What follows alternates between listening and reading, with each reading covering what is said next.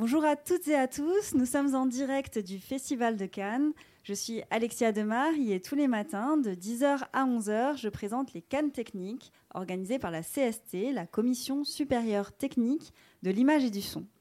Aujourd'hui, euh, le décernera pour la deuxième fois son prix EcoProd et euh, est venue aujourd'hui pour en parler avec nous Alissa Aubank, qui est directrice des opérations de l'association. Bonjour Alissa. Bonjour Alexia. Alors Alissa, vous décernerez tout à l'heure le prix EcoProd pour la deuxième année. Est-ce que vous pouvez nous en dire un petit peu plus sur ce projet et pourquoi cette initiative est née? Oui, alors du coup, je peux peut-être juste dire deux mots pour rappeler qu'est-ce qu'on fait chez EcoProd. Donc EcoProd, on est une association, on œuvre depuis 2009 à la transition environnementale du secteur audiovisuel et cinéma. Euh, et donc, on, essaie de mettre en avant les bonnes pratiques du secteur en fédérant euh, les diffuseurs, les producteurs, les prestataires autour de cette question, euh, en développant des outils aussi, on pourra en parler plus tard, en faisant des formations. Et puis, l'année dernière, on a donc décidé de créer le, le prix EcoProd au Festival de Cannes. Euh, parce qu'on sentait qu'au Festival de Cannes, on commençait à prendre euh, un petit peu la mesure de cette transition écologique, que le sujet commençait à être euh, traité aussi dans les différentes conférences par le festival lui-même. et donc, on a voulu prouver d'une part que, en fait, il était tout à fait possible de de, faire une éco-production et d'être sélectionné dans le plus grand festival du monde. Euh, donc c'est pour ça qu'on a voulu euh, avoir ce prix qui, est décerné, donc à un des films qui est présenté à Cannes, toutes sélections confondues, et qui a mis en place une démarche euh, d'éco-production ambitieuse.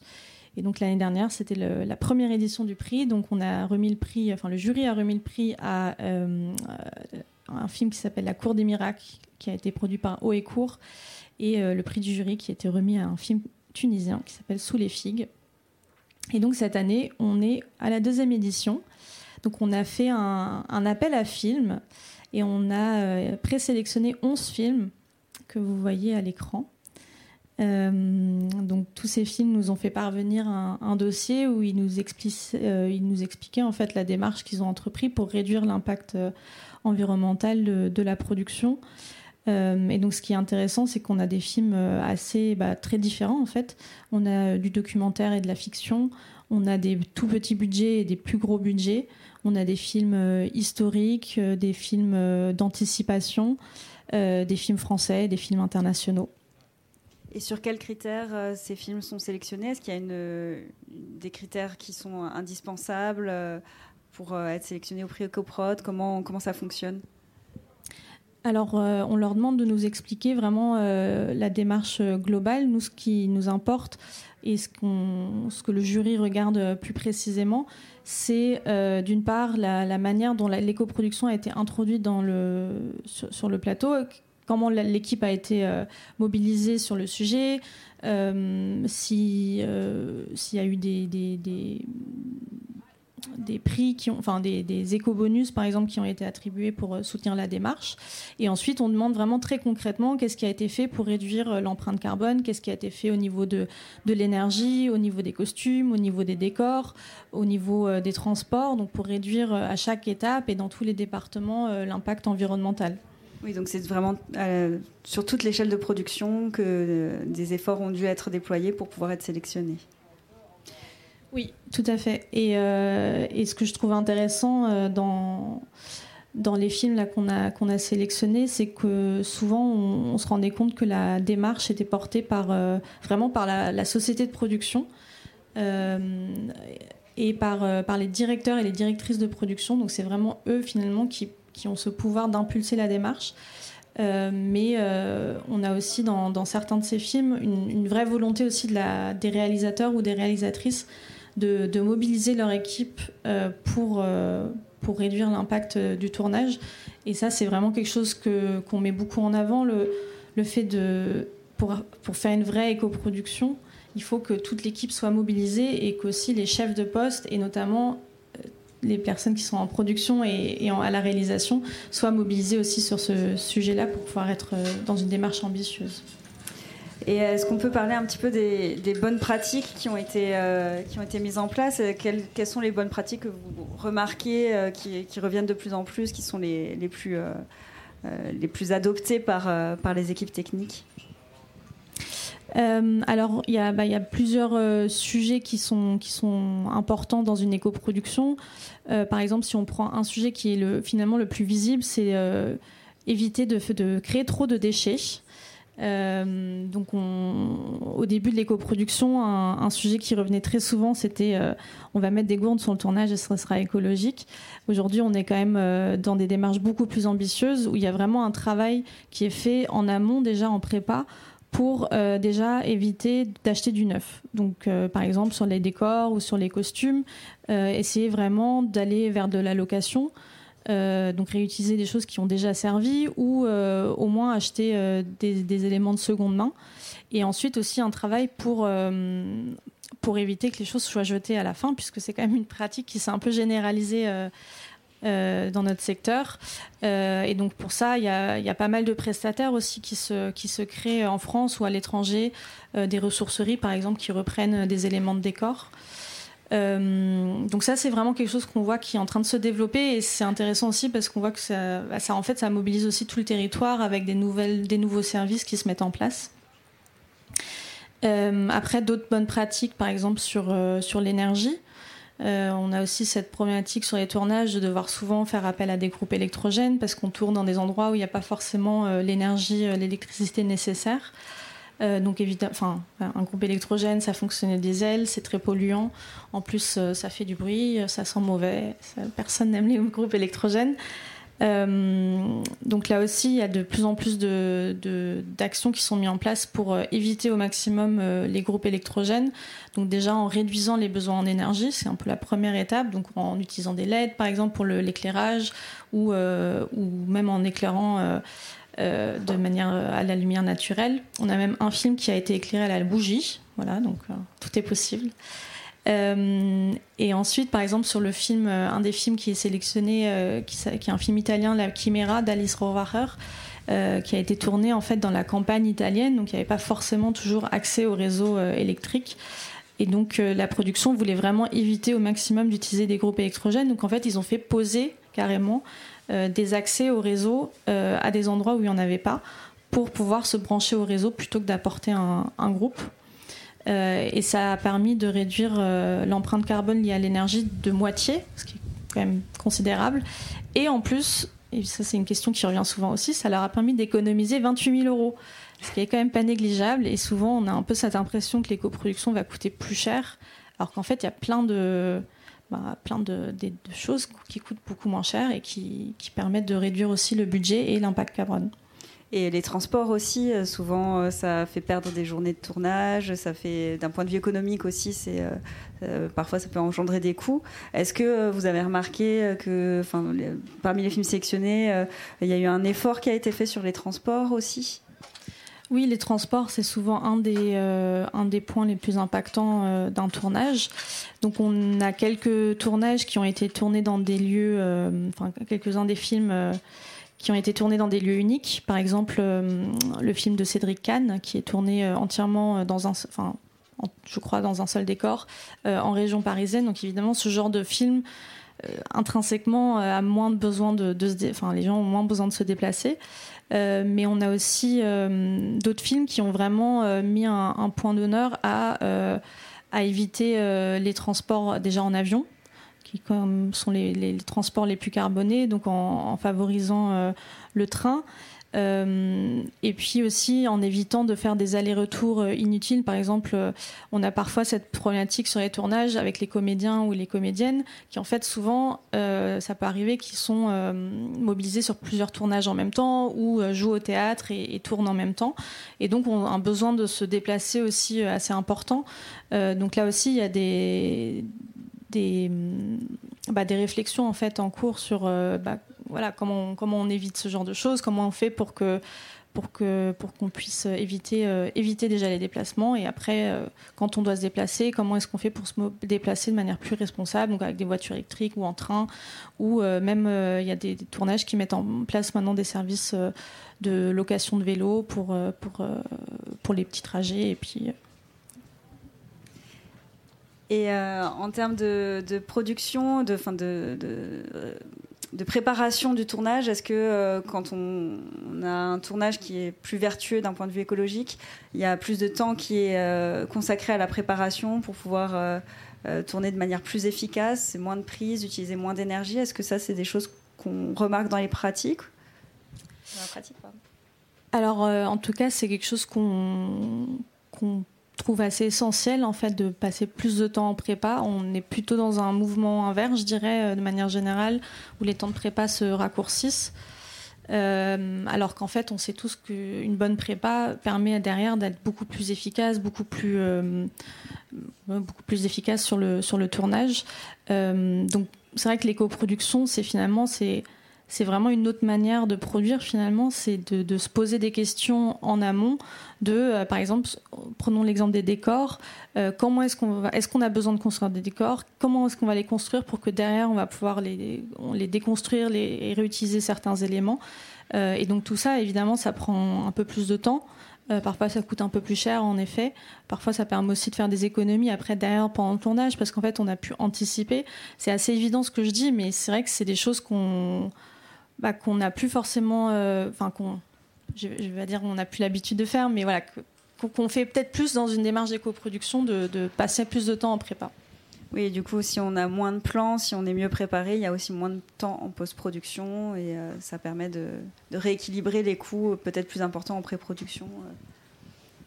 Et euh, au niveau des. Donc, vous disiez tout à l'heure que c'était surtout les productions qui euh, étaient à l'origine de ces, euh, ces évolutions-là. comment, comment elles appréhendent ces tournages-là? Comment vous. Qu'est-ce que vous avez remarqué Quels sont les défis pour, pour les, les, boîtes de production les plus importants à relever quand elles essayent de faire des choses éco-produites? Je pense que qu'un élément essentiel pour une, une éco-production réussie, c'est de réussir à impliquer toute son équipe. Et quand je dis toute son équipe, c'est vraiment euh, bah, les réalisateurs, euh, réalisatrices, euh, les chefs de poste, mais aussi tous les techniciens en fait qui, qui sont là, qui, travaillent sur le tournage, les comédiens évidemment, les comédiennes, et puis les figurants aussi. Donc c'est vraiment, je pense que ça c'est le, finalement le, plus grand challenge de réussir à, mobiliser toute une équipe euh, sur un temps qui peut être assez long. Euh, sur euh, bah, un tournage, c'est stressant, on n'a pas beaucoup de temps, hein. on a la pression aussi de faire. on est là pour faire des, beaux films, surtout quand on veut quand on veut arriver jusqu'à Cannes. donc faire tout ça en, ayant en, tête, enfin en ayant une conscience écologique et en essayant de réduire au maximum l'impact, je pense que c'est le, plus grand challenge. Et après, il y a aussi des choses très concrètes en fait bah, euh, typiquement, sur la mobilité, on parlait des transports. Euh, trouver des voitures électriques, c'est pas forcément évident. Trouver des bornes, quand on tourne au milieu de nulle part, il euh, n'y bah, a, pas forcément de bornes électriques. Il y a encore très peu de, poids lourds ou de, voilà, de, camions. qui qui sont pas alimentés par du diesel. Donc parfois on se heurte aussi et ça peut être assez frustrant à des limites en fait de, disponibilité ou d'innovation technologique. Euh, mais on voit que ça avance de plus en plus vite et plus, on a de professionnels qui se mobilisent sur ces sujets-là, euh, plus aussi il y a des solutions qui se développent et qui se généralisent. Et euh, on constate quand même une prise de conscience généralisée dans le secteur ou enfin, est-ce qu'on peut avoir la température un petit peu de ce qui se passe en ce moment? Dans quelle mesure, entre l'année dernière et cette année, par exemple, est-ce qu'il y a eu encore une évolution vous avez remarqué bah, Si on parle juste du Festival de Cannes, il y a beaucoup de conférences autour du sujet de l'écologie cette année. Donc je pense que ça montre que le sujet euh, prend de l'importance. Euh, et après, de manière euh, générale, nous on le voit chez EcoProd, on a, on a énormément de, sociétés qui nous rejoignent. En fait, on est près de 300 maintenant au sein d'EcoProd à œuvrer à cette transition écologique. Donc, euh, dans nos adhérents, il y a à la fois euh, les diffuseurs, euh, des plateformes, mais aussi beaucoup de sociétés de production. Des sociétés de production qui font de la publicité, du cinéma, de la télé, et qui se mobilisent sur ce sujet-là. On a aussi des écoles de cinéma qui commencent à s'intéresser, enfin, commencent pas, mais qui, voilà, qui s'intéressent de plus en plus à ce, à ce sujet, des prestataires, euh, des institutions aussi, pas mal de, régions qui commencent à se, à se mobiliser, à, proposer des outils sur le territoire aussi, à essayer de fédérer aussi euh, les différents acteurs euh, autour de cette question-là. Et puis un autre élément où on voit que la prise de conscience généralise et que les gens ont envie de passer à l'action, c'est les formations. Euh, on propose euh, plusieurs formations euh, avec EcoProd et notamment en partenariat avec la, CST. Et c'est vrai qu'on s'est rendu compte cette dernière année d'une volonté croissante de se former. On a vraiment 2000, on a lancé des formations en 2018. À l'époque, on faisait quatre sessions par an. Maintenant, on est quasiment à quatre sessions par semaine, tellement la demande a évolué. Et euh, on, va peut-être parler, euh, avant de revenir sur euh, les formations un peu plus en détail. Cette année, le Carbon Clap a été homologué par le CNC. un atelier sera d'ailleurs animé cet après-midi sur le stand de la CST. Est-ce qu'on pourrait en savoir un, peu plus sur ce calculateur carbone, à quoi il sert, comment, comment l'adopter? Alors, euh, le Carbon Club, c'est un outil qu'on a développé euh, déjà en 2010. Donc, c'était un des premiers calculateurs carbone pour le secteur euh, audiovisuel. Donc, juste rapidement, un calculateur carbone, en fait, c'est un logiciel où on rentre des données, pour nous, en tout cas dans notre secteur, on rentre des données d'activité. donc, ça, ça, peut être les kilomètres qu'on a parcourus, par exemple, pour, pour le tournage, ou l'électricité consommée, ou ou le, temps passé en post-production. Et donc, à partir de toutes ces données d'activité, euh, le Carbon Clap, en fait, euh, on a construit une méthodologie euh, basée sur, sur notamment le travail de, de l'ADEME, qui est l'Agence de la maîtrise de l'énergie et de la transition écologique en France. et donc, avec cette méthodologie de calcul, en fait, on est en capacité de, traduire les données d'activité en carbone. C'est-à-dire qu'on peut dire un euh, la production d'un film a émis tant de carbone. Euh, donc cet outil, on l'a donc on l'a créé, euh, on l'a sorti en 2012. c'est un outil qui était déjà très utilisé et, et l'année dernière, on a lancé une, une grande refonte de l'outil. Euh, notamment en vue des, obligations du CNC, puisque depuis le 31 mars, les productions euh, doivent déposer un bilan carbone quand elles font des demandes d'aide à la production euh, au CNC. Et donc, on a élaboré cette nouvelle version de l'outil avec des professionnels du terrain et on a aussi testé sur un certain nombre de productions l'année dernière pour être sûr que l'outil soit en adéquation avec la réalité du terrain.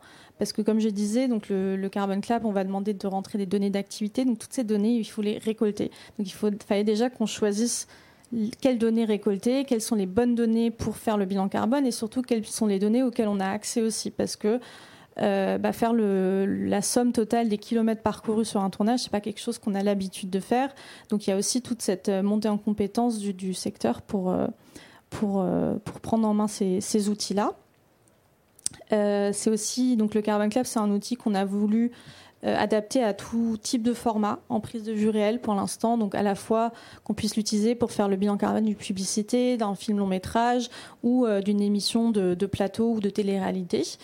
On est en train aussi de travailler à un calculateur plus spécifiquement pour le secteur de l'animation avec Anime France. parce que voilà, c'est plutôt euh, des, enjeux euh, du numérique, donc c'est pas exactement la même manière de, calculer le bilan carbone. Euh, qu'est-ce que je peux dire d'autre? Oui, il a été pensé pour les coproductions internationales, puisqu'on est de plus en plus, notamment, bah, on le voit à Cannes, hein, de plus en plus dans des logiques de coproduction. Et donc, on a intégré les mix énergétiques du monde entier dans l'outil et on, lance la version anglaise aussi d'ici une dizaine de jours. juste sur les mix énergétiques, en France, chaque pays euh, crée son énergie de manière euh, différente. En France, on est beaucoup sur de l'énergie euh, nucléaire et donc décarbonée. Donc, se brancher à une prise ici ou de l'autre côté de la frontière en Allemagne, ça n'a pas du tout le même impact carbone. Donc, c'est pour ça que dans l'outil, on précise justement tous ces mix énergétiques. Et est-ce qu'il a été utilisé par les films qui ont été sélectionnés pour le prix? Alors, dans les films qui ont été sélectionnés pour le prix, je crois qu'il y a uniquement deux des onze films qui ont fait un bilan carbone. c'est vrai que c'est quelque chose qui n'est pas encore forcément dans les pratiques de tout le monde. mais comme je disais, avec les obligations du CNC, c'est quelque chose qui va. Je pense que l'année prochaine, on aura beaucoup plus de, bilan carbone l'idée d'un bilan carbone, c'est vraiment une sorte d'état des en fait. Ça, indique euh, le, carbone qui a été émis, mais évidemment c'est plus un un outil pour se mettre en action. C'est pour euh, et puis du coup je vais peut-être passer à l'autre slide, celle-ci. Euh, donc là c'est le, le, bilan en fait qui ressort une fois qu'on a rentré toutes les données. et donc ça nous donne à la fois le bilan total du projet, euh, sauf que ici, je vois pas du coup ce qu'on a mis. Euh, on est sur 32 euh, tonnes de carbone. 32 tonnes de carbone, ça parle à personne. On ne sait pas du tout. Enfin, est-ce que c'est beaucoup, est-ce que c'est pas beaucoup Et du coup, ce qu'on a ajouté dans le Carbon Clap, c'est des graphiques en fait pour expliquer qu'est-ce qui avait un impact et à quel moment aussi. Et donc ça, ça permet aux productions aussi de savoir sur quels aspects euh, ils vont devoir travailler pour euh, être efficaces aussi en termes d'éco-production, parce qu'il y a des choses où on a l'impression d'avoir un grand impact euh, en mettant en place certaines choses. Et en fait, on se rend compte quand on fait le bilan carbone que ce n'était pas forcément la priorité pour réduire drastiquement l'empreinte carbone.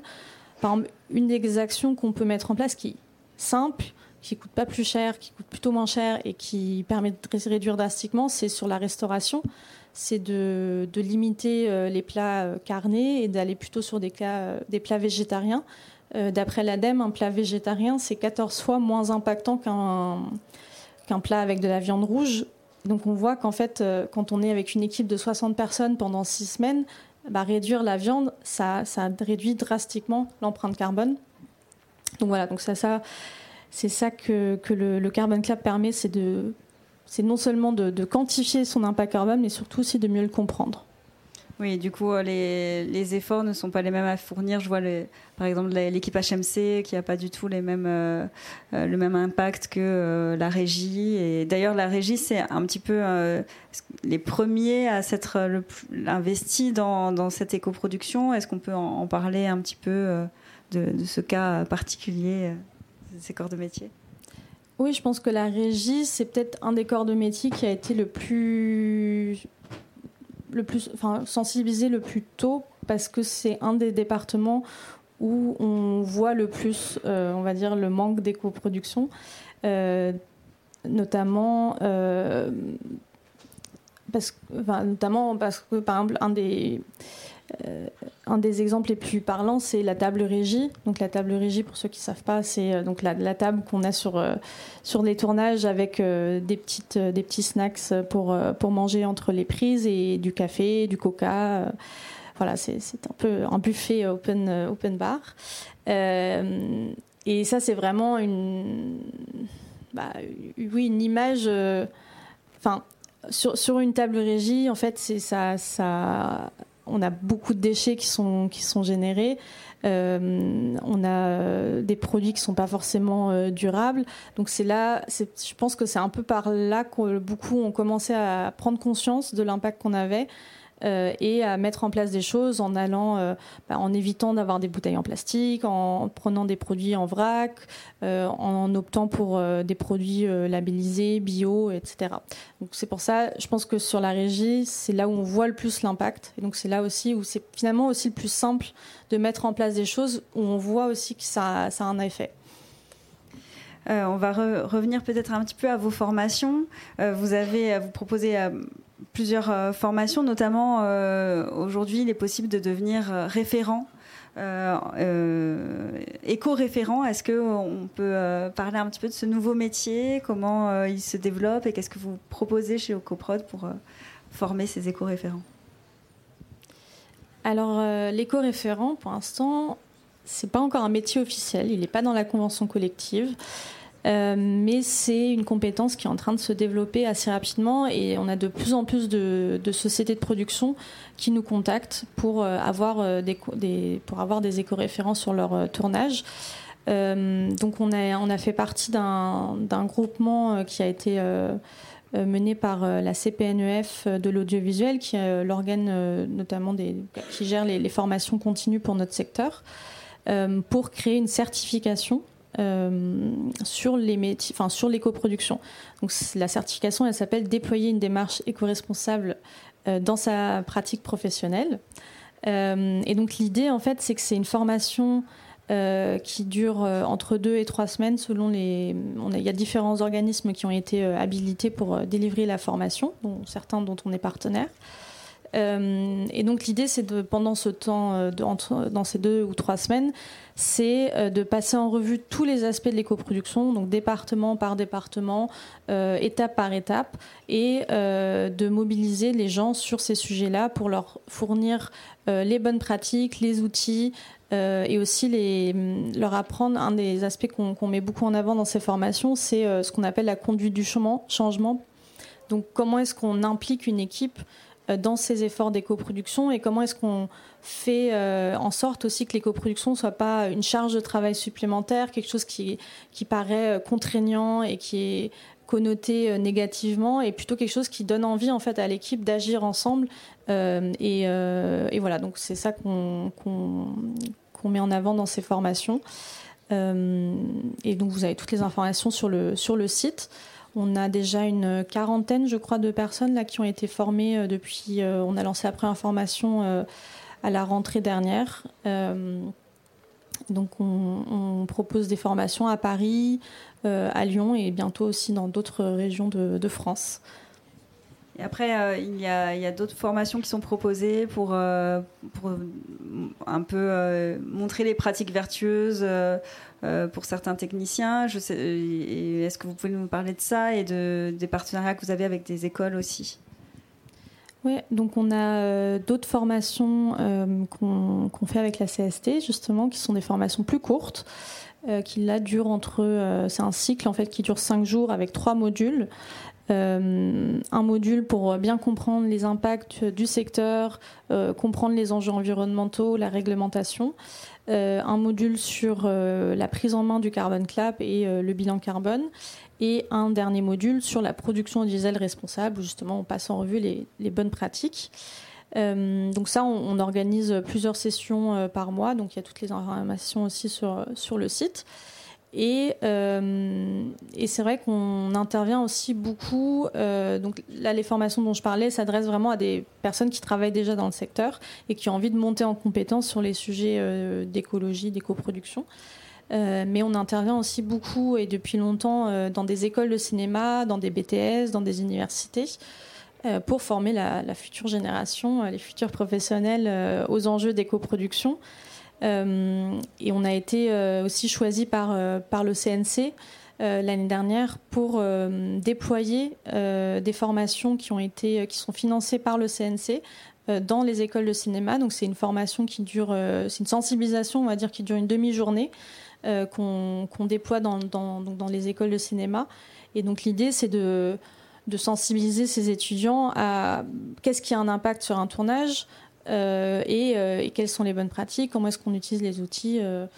donc ça, on, voilà, on, travaille beaucoup là-dessus et on vient d'apprendre, là, il y a deux jours, qu'on a été lauréat du grand plan de, relance qui s'appelle donc France 2030, dans le cadre de France 2030.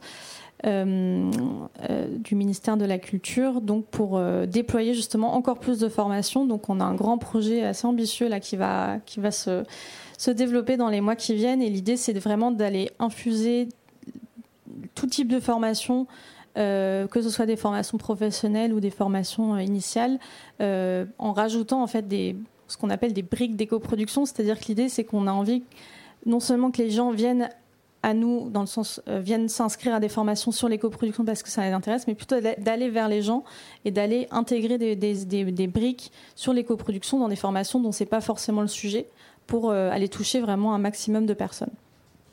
Et euh, justement, euh, est-ce que l'objectif aussi, c'est peut-être de montrer que les coproductions ne va pas forcément brider la créativité? Est-ce que ça, c'est quelque chose, des, des, questions qui, qui, se posent de la part des professionnels, une, une, crainte?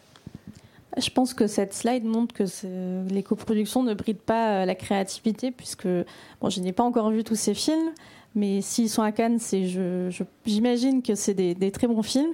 Et je pense que, enfin, nos métiers, faire du cinéma, c'est aussi travailler avec la contrainte. Donc, de toute façon, c'est quelque chose qu'on connaît tous.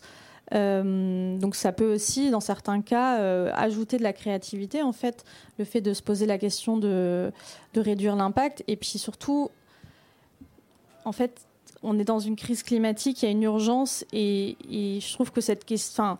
évidemment, on est là pour faire des, beaux films, sinon, il n'y a pas d'intérêt de faire un film si c'est pour faire un mauvais film, évidemment, ça va de soi. Euh, mais, euh, mais en tout cas, il n'y a pas de raison que les coproductions brident la créativité ou fassent des moins bons films ou, euh, ou fassent exploser les budgets. En fait, c'est, comme je disais tout à l'heure, c'est une autre manière de produire et, et c'est absolument nécessaire. De, j'espère que l'année prochaine, on aura tous les films présentés à Cannes qui pourront postuler au prix EcoProd. C'est vraiment l'objectif de montrer que, de plus en plus de productions s'engagent et, sont actives. Euh, je sais que vous avez euh, beaucoup, de, beaucoup de choses qui vont se passer, beaucoup d'annonces qui vont être réalisées dans les prochaines semaines. Est-ce que vous, on peut en, parler un petit peu aujourd'hui? Euh, Alors avec EcoProd, en effet, on, a pas mal de, de, projets là qu'on a développés sur toute cette dernière année qui vont, qui vont se concrétiser.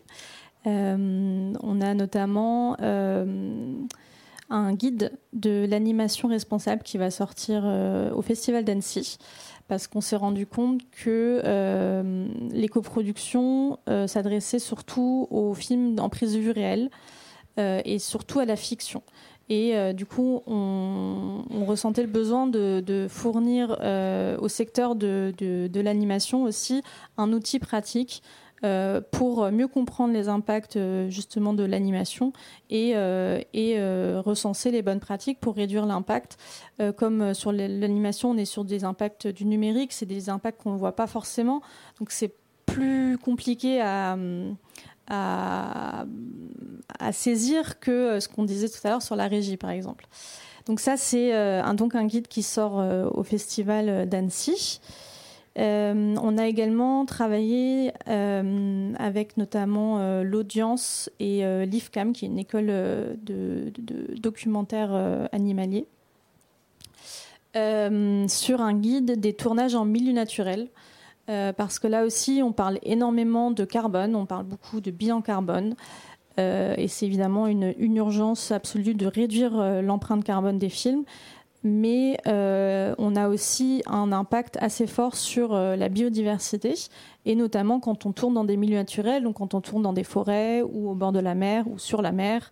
Et c'est des impacts dont on n'a pas forcément conscience parce qu'on est assez peu sensibilisé finalement à l'impact qu'on a sur la biodiversité. Et donc dans ce guide, on, fait un peu un état des lieux de, pareil en fait, de tous les impacts qu'on peut avoir, euh, la pollution euh, sonore, la pollution euh, olfactive qu'on peut avoir, l'impact que ça peut avoir de piétiner un, endroit en fait.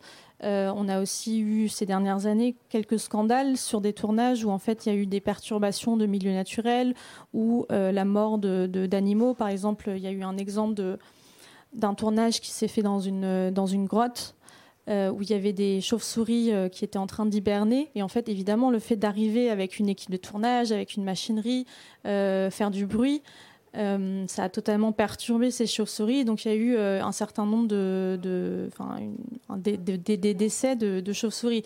Et c'est quand même enfin voilà, c'est pas, possible en fait de, détruire le monde dans lequel on vit juste parce qu'on a envie de faire un film, alors qu'il y a aussi plein de bonnes pratiques pour éviter ce, genre de choses. Donc ça, c'est le guide des, tournages en milieu naturel qui sort euh, début juillet. Et euh, peut-être une, dernière, euh, une dernière chose qu'on va aussi bientôt sortir, qui est, on a, hum, présenté en fin d'année dernière le label EcoProd. Donc le label EcoProd, c'est euh, ça un référentiel qui liste des critères d'écoproduction et qui permet de calculer un score d'écoproduction. Donc ça vient compléter en fait le bilan carbone pour prendre en compte justement les autres impacts qu'on peut pas quantifier en carbone. Donc par exemple sur la biodiversité. Euh, et là, on est en train de travailler avec euh, AFNOR Certification, qui est un des leaders de, de la certification en France, pour permettre de certifier les démarches d'éco-production parce qu'on a beaucoup de, de plus en plus de personnes qui se, qui se mettent en, en action, qui font de l'éco-production. mais finalement, on reste beaucoup sur du déclaratif. Donc, ce qu'on va pouvoir, euh, ce qu'on va permettre avec le, label EcoProd, c'est de prouver que la démarche a vraiment été entreprise et a eu vraiment euh, un impact euh, positif. Donc, on va pouvoir labelliser. On a déjà une soixantaine de productions qui sont en train d'utiliser le, label EcoProd et tout type de production, vraiment de la publicité, des émissions de télé, des journaux télévisés, des documentaires et puis la fiction évidemment aussi. Euh, et donc cet été, on va pouvoir labelliser les premières, euh, les premières productions. Et, euh, et, en parallèle du lancement du label, on a voulu lancer aussi une, grande étude qu'on fait avec l'ADEME et l'IRCAV, qui est un labo de recherche sur le cinéma rattaché à la Sorbonne Nouvelle. et donc on travaille avec des chercheurs sur, pour mieux comprendre l'impact d'une éco-production. Qu'est-ce que ça implique en termes d'organisation d'équipe, en termes de logistique, la fameuse question du coût de l'éco-production. Est-ce que vraiment ça coûte plus cher ou est-ce que ça permet de faire des, économies? Et donc on, fait tout ce travail en, allant voir les, productions en fait qui utilisent le label EcoProd pour comprendre ce que ça implique euh, réellement et pouvoir donner plus de, clés de compréhension au secteur. Euh, donc on pourra présenter les résultats de cette, euh, de cette étude à la fin de l'année, en décembre a priori, à la deuxième édition des assises de l'éco-production pouvez déjà noter, je n'ai pas encore la date, mais ce sera en décembre. Très bien, merci beaucoup. On va, passer aux questions de la salle et peut-être des questions en ligne également. Il y a un micro qui va circuler.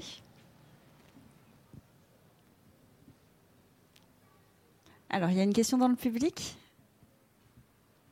Bonjour. On m'entend? Euh, bonjour.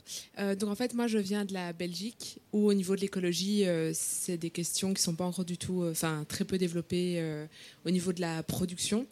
et donc vous aviez cité que vous avez mis en place le calculateur carbone et que la version britannique allait sortir.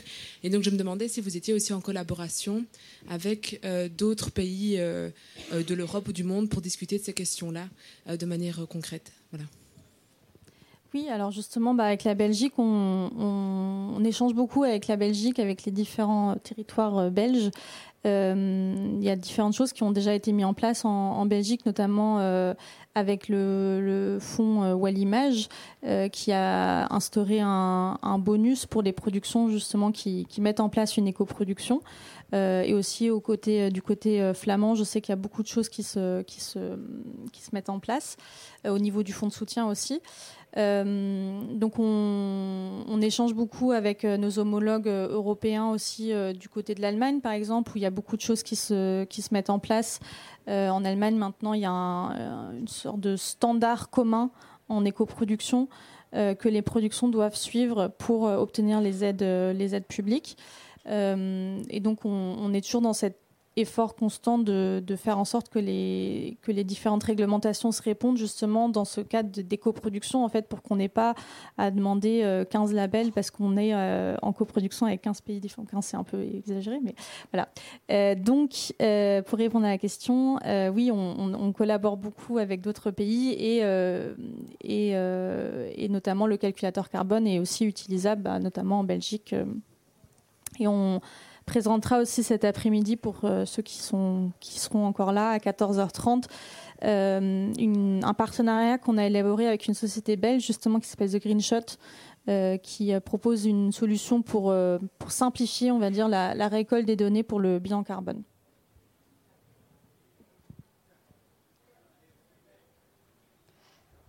Oui, une autre question dans le public?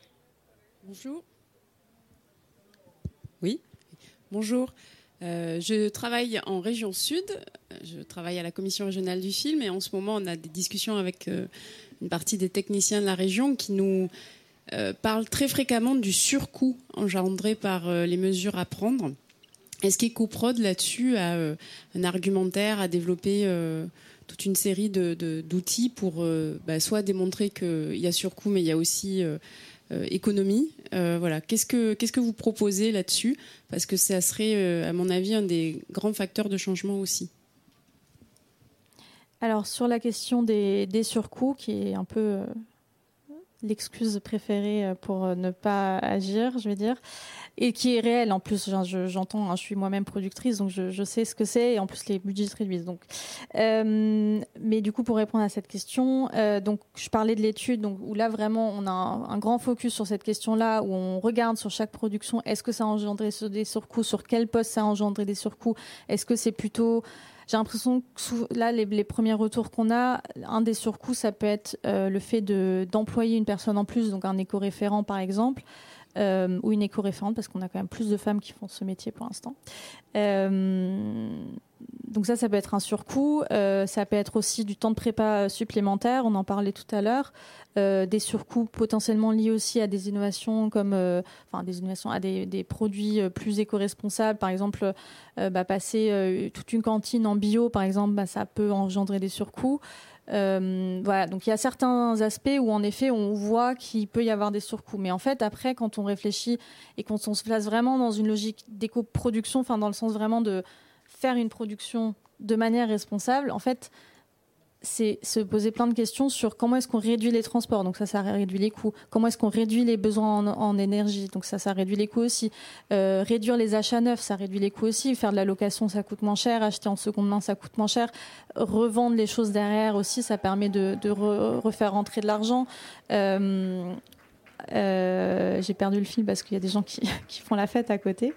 voilà, donc il y a aussi euh, beaucoup d'éléments. Je parlais de la chiméra aussi tout à l'heure sur euh, le fait de, réduire les, besoins en énergie, de, passer, euh, de, se passer de groupes électrogènes qui leur a permis d'économiser 28 000 euros. En fait, il y a plein de choses comme ça. Donc finalement, les, premiers, premières impressions qu'on a, c'est que les surcoûts engendrés et les économies effectuées avec les coproductions, finalement, on arrive à une sorte de balance. Et donc, voilà. Après, en effet, peut-être que dans les premières années, l'éco-production va représenter un petit surcoût parce que c'est aussi du temps supplémentaire pour se mettre en, pour apprendre toutes ces nouvelles euh, pratiques. Euh, mais euh, je pense que dans le long terme, ça va permettre de, de, maîtriser les coûts et notamment aussi dans des périodes d'inflation et de, hausse des coûts de, de l'énergie et des matières premières. Alors on a également des questions en ligne. Est-ce qu'il y a quelques bonnes pratiques que l'on peut extraire des 11 films du prix, sélectionnés pour le prix? C'est-à-dire extraire euh, euh, des, qui reviennent, euh, régulièrement. On en a un petit peu parlé tout à l'heure, mais. alors je pense que ce qui revient le plus souvent, c'est tout ce qui est lié à la restauration, parce que c'est vraiment quelque chose qu'on peut. On parlait de l'artistique tout à l'heure. Pour le coup, travailler sur la restauration, ça n'a aucun impact sur l'artistique. Au contraire, ça peut même motiver les équipes de, leur proposer des bons repas. Donc beaucoup de, productions qui mettent en place des repas entièrement végétariens pour l'équipe, des produits plus, plus régionaux aussi. Euh, ça, c'est quelque chose qui est revenu très souvent. Euh, un travail sur euh, la réduction des déchets aussi. on se rend compte qu'il y a aussi de plus en plus de production c'est marrant, on est passé de, productions qui généraient beaucoup de déchets et qui triaient pas à des productions qui commençaient à trier un petit peu leurs déchets. Et maintenant, on a même des productions. on a un exemple du film québécois simple comme Sylvain de Monia Chokri, euh, où en fait ils n'avaient pas de poubelles. Ils avaient uniquement des poubelles de recyclage. Euh, et tout ce qui n'était pas recyclable, en fait, euh, devait être apporté à l'équipe régie et était voilà, traité séparément. Mais c'était vraiment pour sensibiliser l'équipe à, en fait, un déchet, c'est une construction sociale en quelque sorte. On décide que quelque chose est un déchet, alors qu'en fait, il y a plein de choses qu'on peut soit réutiliser, soit au moins recycler. Et euh, on a aussi de plus en plus de, productions maintenant qui mettent en place des, récupérations des biodéchets, qui est d'ailleurs quelque chose qui va devenir euh, obligatoire en 2024 pour euh, les entreprises et pour les particuliers de trier ces biodéchets. Donc ça, c'est un peu les bonnes pratiques qui reviennent le plus, le plus régulièrement. Alors, attendez, il faut parler dans le micro. Il y a, juste à côté de vous. Bonjour. Et les plus innovantes, du coup euh, alors les plus innovantes euh, pour bah, sur le sur le l'énergie, on a de on a certaines productions qui commencent à tester des on des groupes électrogènes donc à tester des groupes électrogènes alternatifs. Soit des petits groupes qui fonctionnent avec des batteries. Il y en a certains aussi qui sont rechargeables avec l'énergie solaire, par exemple. on a aussi des, des, productions, bon là pas dans ces exemples-là, mais qui ont testé des groupes hydrogène aussi. donc là-dessus, il y a pas mal de choses qui sont, qui sont testées. Euh, au niveau de la post-production aussi, euh, il y a des, innovations au niveau de la post-production pour, euh, pour réduire les, temps de, les temps de rendu, par exemple, pour aussi récupérer la chaleur des serveurs pour derrière chauffer, par exemple, des bâtiments ou, ou des piscines. Il y a une piscine à Paris qui est, qui est chauffée par cette technologie. et puis, euh, une, innovation dont vous parliez hier euh, au, Cannes Technique, euh, c'est les murs LED. Donc ces studios où on tourne devant des, grands murs de panneaux LED. Et, et donc c'est une technologie qui est encore assez récente, donc c'est pas toujours évident d'avoir un, aperçu précis de de l'impact écologique parce que euh, des murs LED, il faut les construire, il faut les alimenter en énergie, c'est pas non plus neutre, mais euh, ça permet quand même euh, pour des productions, par exemple, d'éviter de voyager, de faire plutôt des, prises de vue en studio plutôt que d'aller tourner sur une plage en, en, Afrique du Sud, par exemple, pour faire une pub de voiture. Donc ça, c'est quand même des choses qui commencent à se développer. Il y a une vraie aussi réflexion là-dessus sur bah, qu'est-ce qu'on, peut, comment est-ce qu'on peut utiliser justement ces nouvelles technologies pour, euh, réduire l'impact? Et d'ailleurs, euh, on en parlera à nouveau avec Quentin Jorquera le 25 dans, lors de, des cannes techniques. Il y a une, autre question en ligne. Est-il possible d'avoir en complément pendant la production et le tournage le bilan carbone en temps réel? Euh, oui, alors euh, ce, qui, est demandé euh, par le CNC, c'est de faire un bilan prévisionnel et un bilan final. Donc le bilan prévisionnel, c'est quelque chose qu'on fait au moment du, devis de production, en prépa ou même avant en développement, pour, pour avoir un peu un ordre d'idée de qu'est-ce qui va avoir un impact sur le, sur le tournage. Et euh, le bilan final, donc comme son nom l'indique, on le fait à la fin. Euh, mais en revanche, ce qui est possible avec le Carbon Clap ou avec d'autres outils comme par exemple The Green Shot ou d'autres applications aussi qui sont en train de se, développer, c'est qu'on peut aussi euh, demander à l'éco-référent, par exemple, tous les soirs, de rentrer les données de la journée et donc comme ça d'alimenter le bilan carbone toute la journée, chaque, tous les jours et donc d'avoir l'impact aussi quotidien pour connaître, pour connaître l'impact des différentes décisions. Après, c'est pas forcément. Voilà, ça, c'est des choses qui sont en train de se, mettre en place. Euh, et qui vont évoluer euh, dans les années qui viennent aussi. Exactement. Et justement, on en parlera un peu plus, plus en détail cet après-midi. il y a une autre question dans deux autres questions dans le public. Bonjour. Euh, il y a 12 ans, j'ai fait un long métrage et on a été une, des premières productions et coproductions. donc ça existe depuis longtemps et surtout ce qui était intéressant, c'était qu'il y avait des aides incitatives euh, à l'éco-production, notamment en région PACA, où euh, je crois qu'on avait une subvention aux alentours de 50 000 euros. Euh, ces aides ont disparu de toutes les régions. Je trouve ça triste.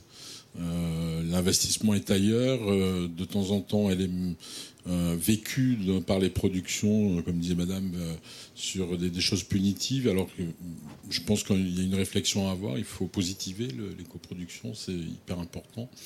Il faut former. Moi, maintenant, je suis devenu directeur d'une école de cinéma avec des étudiants qui ont carrément fait une association éco-production et qui gèrent par eux-mêmes euh, le label qu'ils ont, euh, en tout cas les points, et sur les tournages qu'ils font, eh bien, ils ont un référent éco-production SRA.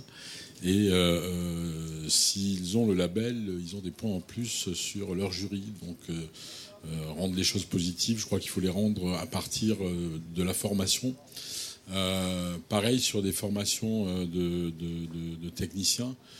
c'est important que les gens qui sont sur l'opératif prennent en charge l'éco-production et que ce ne soit pas simplement une idée, enfin en tout cas une mise en place de la production, mais aussi des comportements et, on changera les comportements si on forme les gens à l'éco-production et la formation est euh, fondamentale. D'ailleurs, euh, j'ai vu que l'éco-production était euh, lauréat de France 2030 avec qui nous sommes partenaires à l'ESRA et j'espère qu'on va pouvoir œuvrer dans ce sens-là.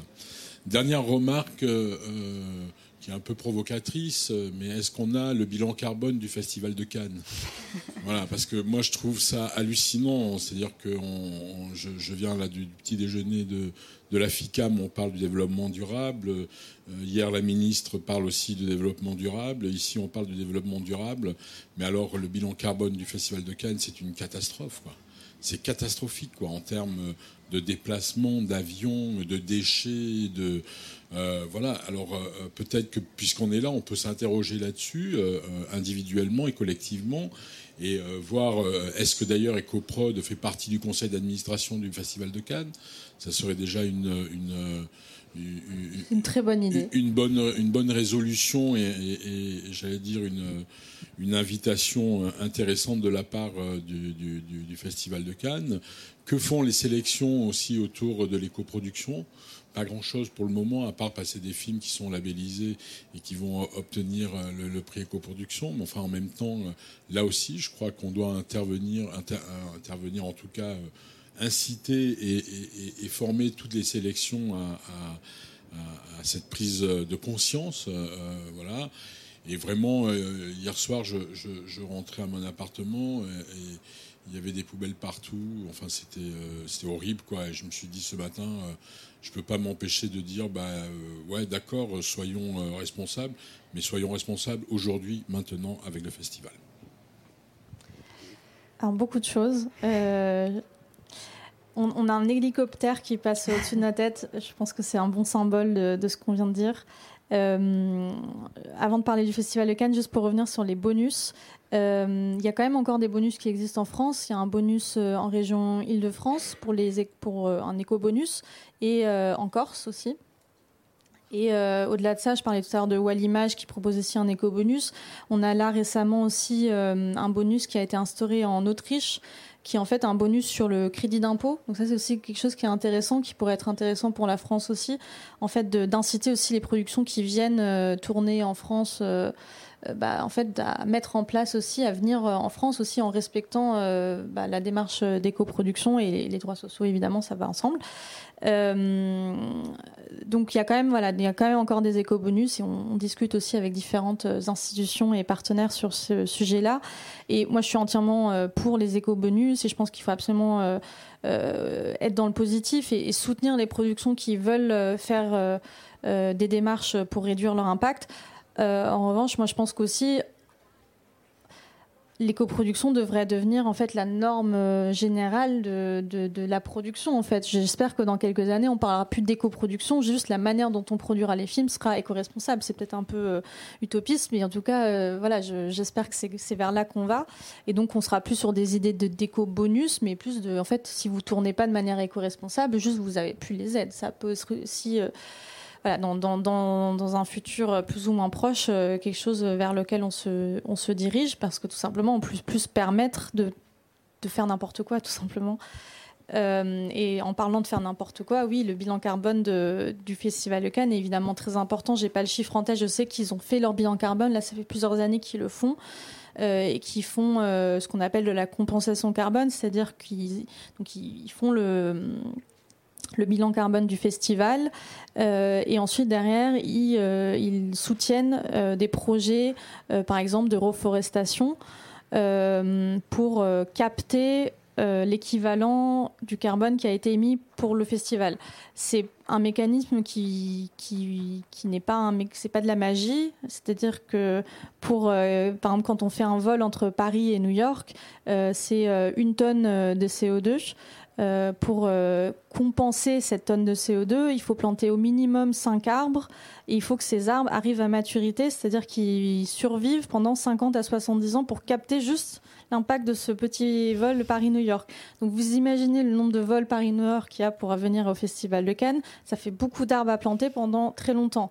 Donc la compensation carbone, c'est quelque chose qui vient à la fin d'une démarche de réduction d'impact carbone. Voilà. Après, je sais qu'il y a des choses qui sont mises en place au, niveau du festival de Cannes sur certains aspects pour limiter aussi les déchets. mais c'est sûr qu'un festival international, ça, voilà, on, a des gens qui viennent du monde entier. C'est aussi le principe même du festival. donc il y a un gros gros challenge aussi pour le festival de, prendre en main cette, cette question-là. Et aussi, là, on, on, est entouré de moquettes roses. Il a plu toute la semaine. Elle est totalement trempée. On se dégalasse tous nos chaussures. Et en plus, ça n'a aucun sens écologique. Toute cette moquette, on va devoir la jeter.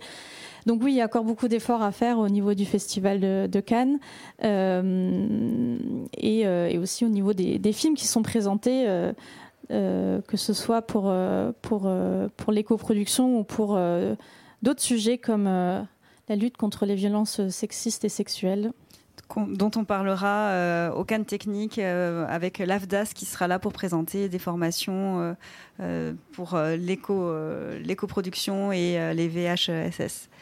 une dernière question. Alors, et après, on poursuivra la discussion après. On va devoir couper le live. Euh. J'avais une question concernant les coûts de la formation et savoir euh, s'il y avait des, subventions qui pouvaient participer. Euh, alors les formations ont différents coûts, donc je ne vais pas tous les citer, c'est tout bien précisé sur le site.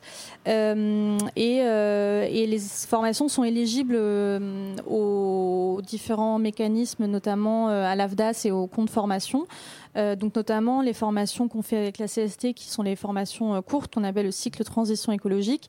Sont prises en charge à 100% par l'AFDAS euh, et euh, sans délai de carence. C'est-à-dire que si vous êtes intermittent, euh, normalement vous avez droit à un certain nombre de formations sur une certaine durée.